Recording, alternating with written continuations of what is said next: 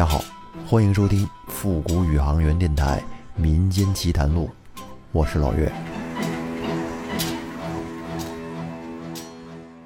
今天这期比较特殊，因为我要和大家聊的这个事儿，是在前段时间一个听众朋友联系到我，跟我说了一件曾经发生在他身边，也可以说就是他亲身经历的一个真实事件。他想通过我来和大家分享一下。他叫谭博，从小体质是属于比较特殊的那种，经历过很多奇异的事情。今天您听到的这一期就是他发给我的第一篇故事，据说也是熬夜赶写出来的，也算是他的惊奇回忆录吧。那经过我们节目组重新整理之后。希望可以为大家呈现出一个比较特殊的故事内容。还有，因为谭博是陕西人，他还特意和我说，在节目里有一些对话最好是用陕西话来说，会更有味道。可是我说我不会说陕西话呀，那要不然你给我说一遍，我可以照你的学。就这样，待会儿节目里会有一些我学说的陕西话。可能不标准，大家听这么个意思就行。那好，如果在收听过程中出现身体不适，请立刻关闭你的设备。那接下来，请深呼吸，我们开始今天的讲述内容。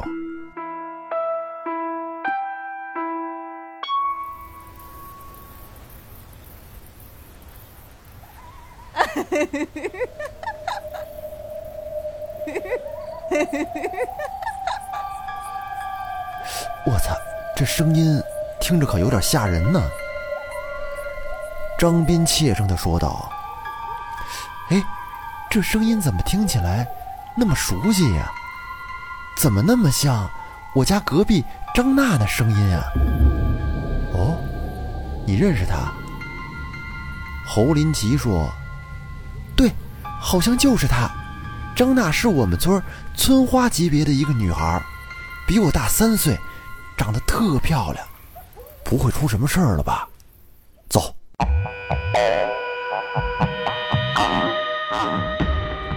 我叫谭博，事情发生在陕西省西安市的一个城中村里。一九九九年八月的一天，我正在网吧玩游戏。那时候的网吧非常简陋，一间房子放着二十几台电脑，而且没有互联网，只能是玩单机游戏和局域网游戏。八零后应该都非常熟悉的一款游戏叫《反恐精英》，也叫《半条命》。在网吧总是能看见一群人在后边围观。那时候的网吧真是相当的热闹。十块钱一个小时的网费，作为一个刚上初中的我来说，攒一个月的零花钱才能玩上两三个小时。所以，我攒够了钱，赶紧带着没有去过的同学去网吧里见见世面，顺便在同学面前装装逼。说到这儿呢，老岳插句题外话：谭博描述的这个场景，真是一下子就给我拽回到了那个年代。在一九九九年，我们那儿的网吧也是已经有了。那会儿去网吧已经成为了一个新的娱乐项目，互联网刚开始兴起，到那儿上上网、冲冲浪，了解一下外面的世界。而且那会儿《反恐精英》确实是在当时超级火，那个游戏相当于现在《和平精英》的鼻祖吧，至今都被称为第一人称视角射击游戏的。经典之作，扯远了，咱们说回来。那天凌晨两点，我和几个同学从村口的网吧出来，正准备回家。当时村子里还没有路灯，显得月亮在天上是格外的亮，就好像天上挂着一个超大瓦数的节能灯一样。说到这儿啊，我还得再插一句。因为在以前很多地方确实是没有路灯的，晚上的照明主要就是靠天上的月亮啊。天晴的时候，那大月亮地儿还是显得很亮的，银色的月光从天上洒下来。那会儿晚上出门，一般都得随身带着点手电筒。说回来，我和张斌、侯林奇等几个同学是有说有笑的走着，突然就听到一个女孩阴森的笑声。听到这个声音，我和同学们吓得瞬间就屏住了呼吸，停下了脚步。空气像是凝固了几秒钟之后，我说：“我操，这声音可有点吓人呢。”我的同学张斌怯声的说道：“哎，这声音，我怎么听着这么熟悉呀？感觉好像是我家隔壁张娜的声啊。”哦，你认识他？侯林奇说：“对，好像就是他。张娜是我们村村花级别的一个女孩，比我大三岁，长得特漂亮，现在上高中呢。哟，不会出什么事儿了吧？走，我们去看看。我从小就经历过很多稀奇古怪的事情，也是这一行人当中胆子最大的，于是便带头往前走。走到路口，刚一拐弯，我就看见张娜在他们家门口站着，一动不动。自行车倒在他身边。而且他嘴里发出了阴森恐怖的笑声。见到这个场景，我们一行人先是给吓得站在了原地，一动都不敢动。由于张斌家和张娜家是一墙之隔的邻居，张斌呢马上就认出了她就是张娜，随后在我身后小声说。这这大半夜的，他他这干嘛呢？谭博，你不是总说你胆子大吗？你快去把张娜拉走，他站那使劲笑，我我都不敢回家了。而张斌的弟弟张恒则用颤抖的声音说道：“是是是啊，博哥，要不你你送我跟我哥回家吧，这这真挺吓人的。”我当时愣了几秒钟，心想：这种事儿我不能怂啊。于是便硬着头皮说：“你们呐，胆儿真小，这有什么可怕的呀？我以前小时候见过的，比这个恐怖不知多少倍呢。那这样，我先去把他拉走，然后你们哥俩就赶紧跑回家去。瞧你俩那怂样！”为了不在同学面前丢脸，我咽了咽口水，然后缓慢地向张娜走去。我当时就感觉，越接近张娜，我的脚步就越沉重，感觉腿上就跟绑了几十斤的沙袋一样，是一步一步的接近张娜。当距离张娜还有两三步远的时候，忽然间，我就闻到她身上竟然有一股酒气。就在现在这样的近距离，我看见他面目惨白，一点血色都没有，而且脸上没有任何表情。当时我瞬间就感觉头皮发麻，心里默念道：“不能丢人。”不能丢人，绝对不能丢人。愣了几秒钟以后，我试着用手去拉张娜，可就在这时，张娜突然转头看着我说：“你干嘛？”这一声顿时给我吓了一哆嗦。我说：“啊，嗯，没什么呀。那我看你自行车倒了，我我我想帮你扶起来。”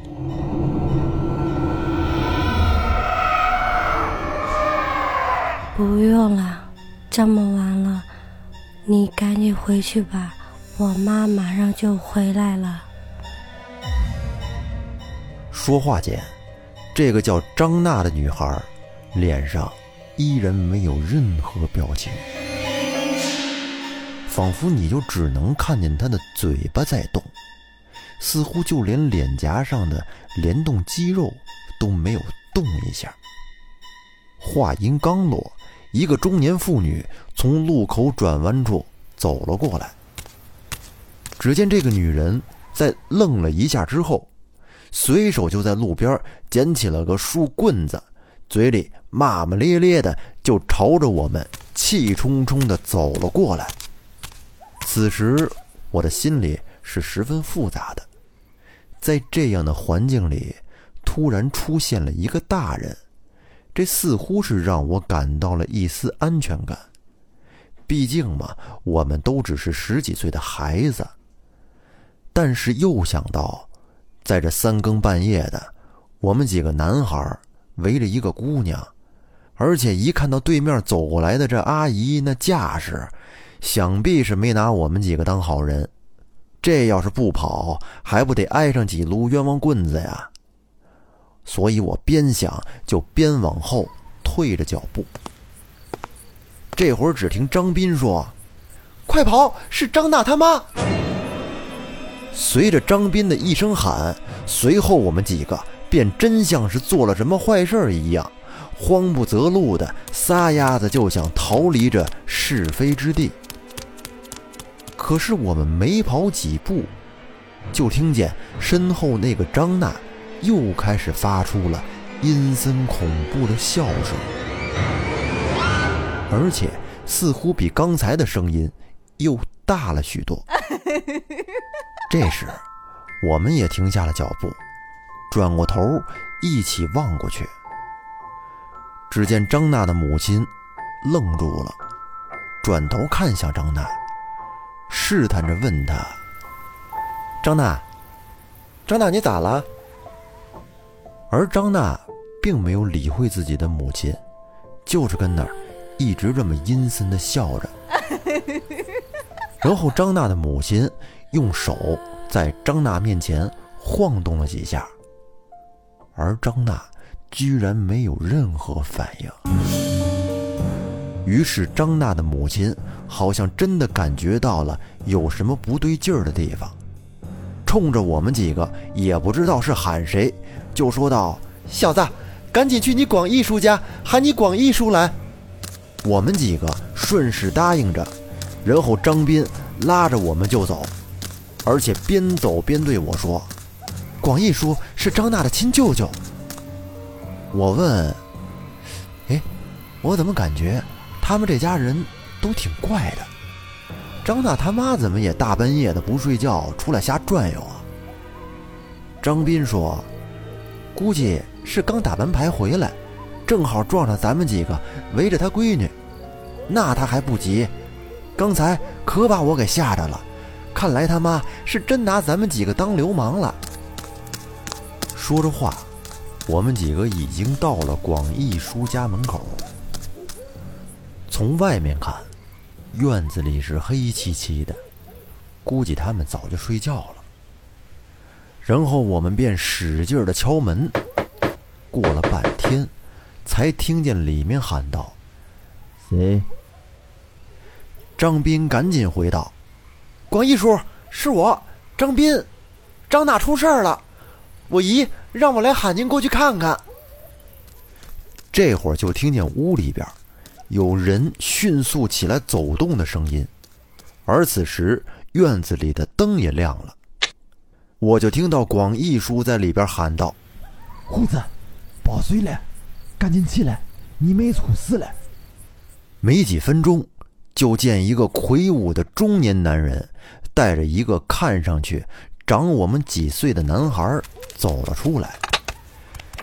这个中年男人就是广义叔，那个男孩就是广义叔的大儿子虎子。只见这个虎子的身形和广义叔是一样的彪悍，在我们几个人眼里看来，有种大哥的感觉。由于当时天热，这爷俩一人穿着一个大裤衩出来以后什么也没说，赶紧就往张娜家跑，而我们也只能在他俩后边屁颠屁颠的跟着。很快就到了张娜家。这时，张娜的母亲已经眼神绝望的瘫坐在了地上。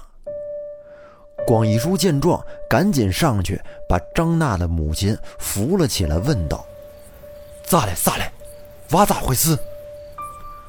我们几个在旁边帮忙搀扶着张娜的母亲，感觉张娜母亲已经几乎完全瘫软了，根本就站不住。张娜的母亲弱弱的说道：“我这刚打完麻将回来，就看见娃在门口笑，跟娃说话，他谁也不理。我说，把他扶进去，可是咋拉都拉不动。后来，让娃把我推了一把，我这坐在地上，就起不来了。”这时，广义叔和虎子哥两个彪形大汉上去拉张娜。可是张娜就是纹丝不动，就好像拴马桩一样结实。广义叔说：“娃子是得了精神病了，虎子你进去打幺二零去。”虎子哥进张娜家，用座机打了幺二零，而我们几个就像是被审讯的犯人一样，还没等广义叔问。我们就把刚才遇到张娜的那一幕，一五一十的交代了一遍。一方面是看能不能给广义叔点什么有价值的线索，而另一方面也是想澄清一下，张娜这件事儿可跟我们几个毛关系都没有。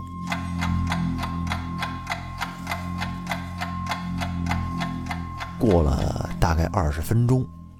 一辆闪着灯的救护车就来到了张娜家门口。医生下车以后，对张娜做了基本检查和确认，又拿来担架。我们四五个大小伙子和俩大夫，再加上广义叔，累得四脖子汗流的，才一起把张娜抬上了救护车。广义叔。让我和张斌还有虎子跟着一起上车去医院，说可以搭把手，让我其他的那几个同学和张斌的弟弟都回家了。我们也就十分钟左右就到了最近的医院。到了医院以后，我们几个和好几个医生护士又费了半天的劲，才把张娜连同担架从车上。抬了下来，做了进一步的检查之后，得知张娜的身体各项指标都正常，唯独体重异常。您想，一个高中女孩，看似身体匀称，甚至是体型偏瘦的外表，但是上秤一量，体重竟然达到了三百多斤，而且还在不断的攀升。难怪我们这么多人抬她一个都感觉费劲呢，更别说那会儿张娜的母亲一个人想拉她回家，那哪拉得动啊？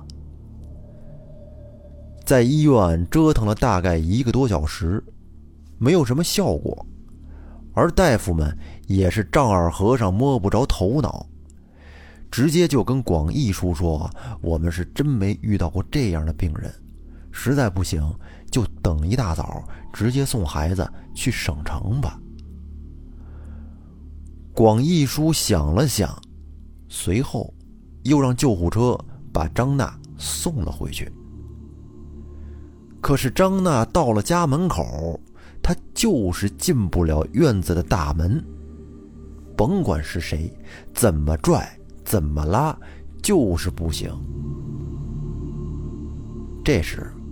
广义叔从大裤衩的裤兜里拿出了烟，点了一根，说：“娃可能是遇见脏东西了，让虎子赶紧去村东头找春花奶奶，看看他有没有什么办法。”这个春花奶奶是我们村子里出了名的神婆，虽然现在都管这叫迷信、不科学，但是。就是有些稀奇古怪的事情，什么灵异怪事儿，这老太太还都能处理。当然，有人信就有人不信。不管怎么说吧，救人要紧，不能说死马当活马医，那也要有法子，就得赶紧试试，不是？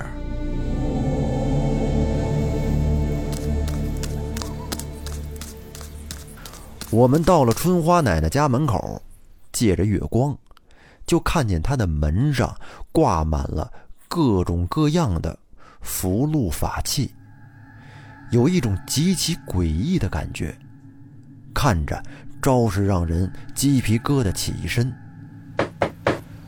虎子哥连忙上去敲门，嘴里喊着：“春花奶奶，春花奶奶，我是虎子，我们家里出事儿了。”我爸让我来，请您去我们家看看是怎么回事。说完话，也没见里面有人回应，也听不见有什么动静。等了一会儿，虎子刚要再次敲门，就看见门吱呀一声开了，只见一位老太太脚步轻盈的从里面走了出来，回手又把门带好。看都没看我们，只说了一句：“走去看看。”春花奶奶拿着一个绿色的小解放包，蓝褂子、蓝裤子，穿着一双老式的布鞋，在月光下，花白的短发，略带皱纹的脸上，有一种莫名的神采，显得非常精干。我们个个是心急如焚，可这老太太却慢慢悠悠的跟着我们，不慌不忙。没多大会儿，我们就来到了张娜家门口。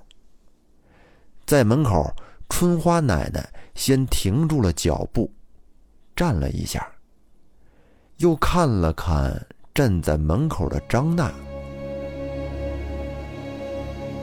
春花奶奶什么也没有说。也阻止了我们说话、问话。只见她先从书包里拿出了一只碗给虎子，说：“鸡解完请睡起。”虎子哥赶忙接过碗，去张娜家厨房接了一碗水，端了出来。这时，春花奶奶又从书包里拿出了几个小药瓶子。挨个的拧开，从每个瓶子里都倒出了一点类似香灰的粉末状东西。倒进水里之后，搅了搅，绕着张娜转了两圈，嘴里念叨着什么咒语一样的东西，然后便把水围着张娜倒了一圈。在倒完水的一瞬间。只见张娜就昏迷倒在了地上，广义叔和虎子连忙把张娜扶进屋里。我当时看的是目瞪口呆，居然两个人就能把张娜扶进屋，那不可思议的体重消失了，这是不是就意味着完事儿了？我正瞎琢磨着呢。只见春花奶奶回头看了我们几个一眼，然后一人给了我们一颗红豆，说让我们把豆子含在嘴里，赶紧回家去，路上不要回头。我们几个听话的把红豆接过来，然后放进了嘴里。张斌这个怂货含着豆子就赶紧的跑回了家。我和侯林奇在门口站了一会儿，我就问他：“哎，我说，你敢不敢进去看看，到底是咋回事？”侯林奇怯声的说道：“你，你敢，我就敢。”然后我俩对视了一眼，默契的翻过了张娜家院子的墙头，趴在窗户上。想看看里面究竟发生了什么事儿。透过有些脏的发花的窗户玻璃，只见春花奶奶正在掐着手诀，两手之间用一根筷子在张娜头顶上凌空写着什么字儿。只见过了一会儿，张娜就站了起来，在屋子里来回转悠。春花奶奶不慌不忙地说道：“你是谁？”问完了以后，张娜站住了，从她的嘴里发出了一个苍老男人的声音，说道：“我是张胜利。”然后我旁边的侯林奇用有些发抖的声音悄悄地跟我说：“啊，张张胜利是张大的爷爷呀。”他三年前就死了呀！你说你这皮老汉，这么小的娃，你咋忍心这样对娃呀？哎，我就是想娃嘞。娃他妈给门口买了三个桃木杆，我进不来，所以在门口跟娃说话。你把娃的一魂一魄带到哪去了？赶紧给俺送回来！这么小的娃，一魂一魄丢了，啥后果？不用我跟你说了吧？我知道，我带到红琴殡仪馆去了。我现在就把娃送回来。说完，张娜又昏倒在地。只见春花奶奶又从书包里拿出了一道符箓，贴在了张娜的床头。让广义叔和虎子去门口把那三个桃木嘎给挖出来。这桃木嘎是个什么东西呢？我还专门问过谭博，他和我说，这个就是用一整块桃木把两头给削尖了，中间弄这么一个凹槽，然后用绳子给拴上，可以挂在身上，作为辟邪的物品来使用。这会儿广义叔和虎子。就拿着铁锹出门，他们刚一出门，就正好看见我俩趴在窗户上。广义叔骂道：“你俩这怂娃，不回去还在这干啥？”这可给我俩吓了一跳。然后我俩便嬉皮笑脸的，也找了两个铁锹来帮忙一块挖。大概挖了几分钟，就把三个桃木疙。都挖了出来，拿进去给春花奶奶。而春花奶奶看到我俩，脸色一变，气愤地说道：“你俩这是不要命了！”我俩赶紧低下头，谁都不敢吱声。春花奶奶又严厉地说：“你俩现在就不要出这房门了，明儿赶早八点以后再回去。”我俩对视了一下。同时点头，表示答应。教训完我俩，春花奶奶又让广义叔找来一只大铁盆和一瓶白酒，还让他把这三个桃木嘎拿到门口上浇上白酒烧了。又过了十分钟左右，春花奶奶不知道是在问谁，说道：“你到哪来？”这时，只见张娜闭着眼睛，从嘴里挤出了几个字儿：“到大雁塔了。”这声音听起来完全就是一个男人粗哑的声音。我真的很奇怪，这样的声音和刚才开始听到的张娜的笑声，完全就不是一个人发出来的。可现在。明明就是从我眼前的这个女孩的嘴里发出来的声音。我和侯林奇就站在墙角，一动也不敢动，看着床上的张娜，以及这个恐怖的场景，感觉整个屋子都很诡异。我的心里很慌，那不只是用简单的恐惧。可以形容的出来的。又过了大约十分钟，春花奶奶冷冷地问道：“你到哪嘞？”张娜说：“到钟楼嘞。”这次，我更加清晰地听见了那个苍老而有些沙哑的男人的声音。这么近距离的体验，感觉那个鬼声，不，那个鬼就在这个屋子里。或者说，此时的张娜就是那个鬼。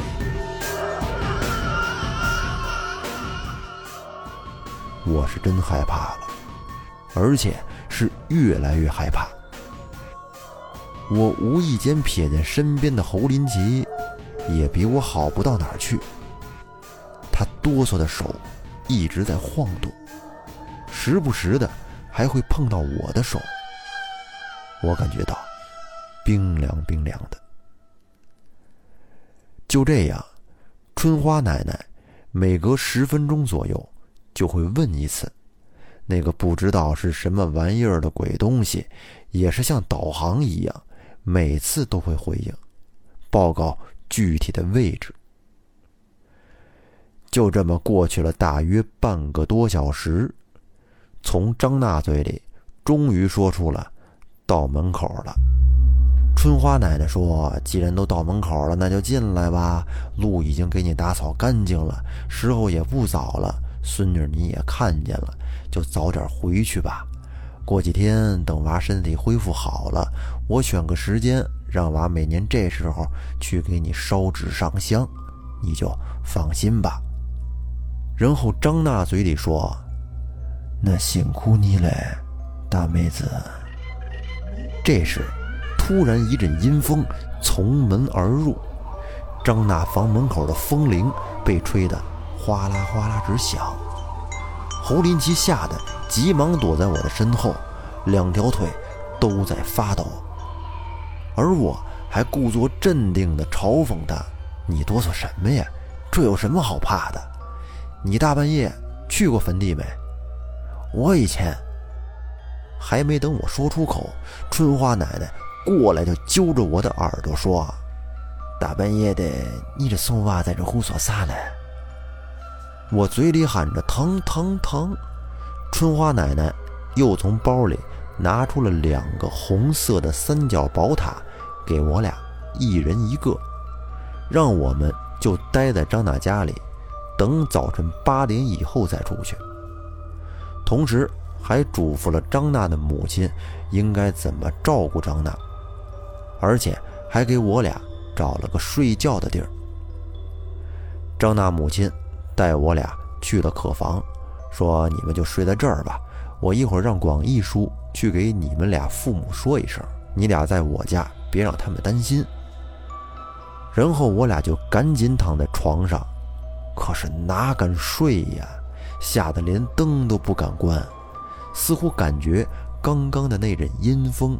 就在我们周围是转来转去，我俩不敢睡，可是也不敢睁开眼，就跟两个小朋友似的，手拉着手，紧紧的攥着对方。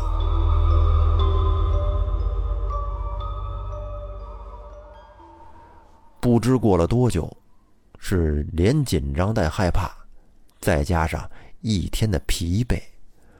不知不觉中，竟然睡着了。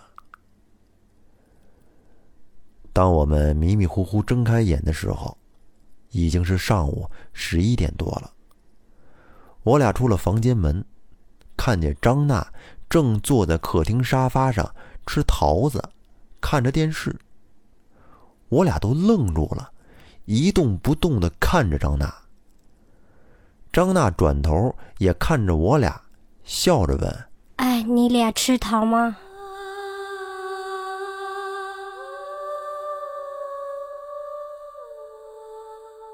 我们看到张娜恢复了正常，心里终于松了一口气。可是看到她那张笑脸，不由自主的瞬间就想到了昨夜发生的那一幕幕恐怖的场景。我总觉得。他此时看着我们的笑，有些奇怪，有些不怀好意，而且还有些诡异。过了几天，我们又见到张娜，问她还记不记得那天晚上发生了什么事儿。她的回答是什么都不记得了，只记得那天是他同学过生日，聚餐完以后就骑着自行车回家了，之后发生什么都没有印象。后来，全村人都知道了这件事儿，而张娜也从村花变成了人见人怕的所谓的妖女。在那之后，张娜考上了大学，他们家在她学校附近买了一套房子，就从村子里搬走了。而从那之后，我们谁都没有再见过张娜。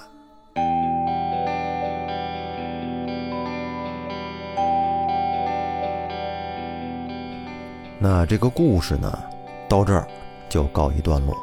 节目中提到的人名均为真实姓名，如有雷同，那可能就是真的。谭博和我说，他身上发生的这种奇怪的事儿多得很，而他也陆续的在整理，后面还有机会和大家再见面。好，本期节目故事情节由网友谭博提供，复古宇航员电台编辑制作。本节目由喜马拉雅独家播出，感谢本期的节目制作人王笑。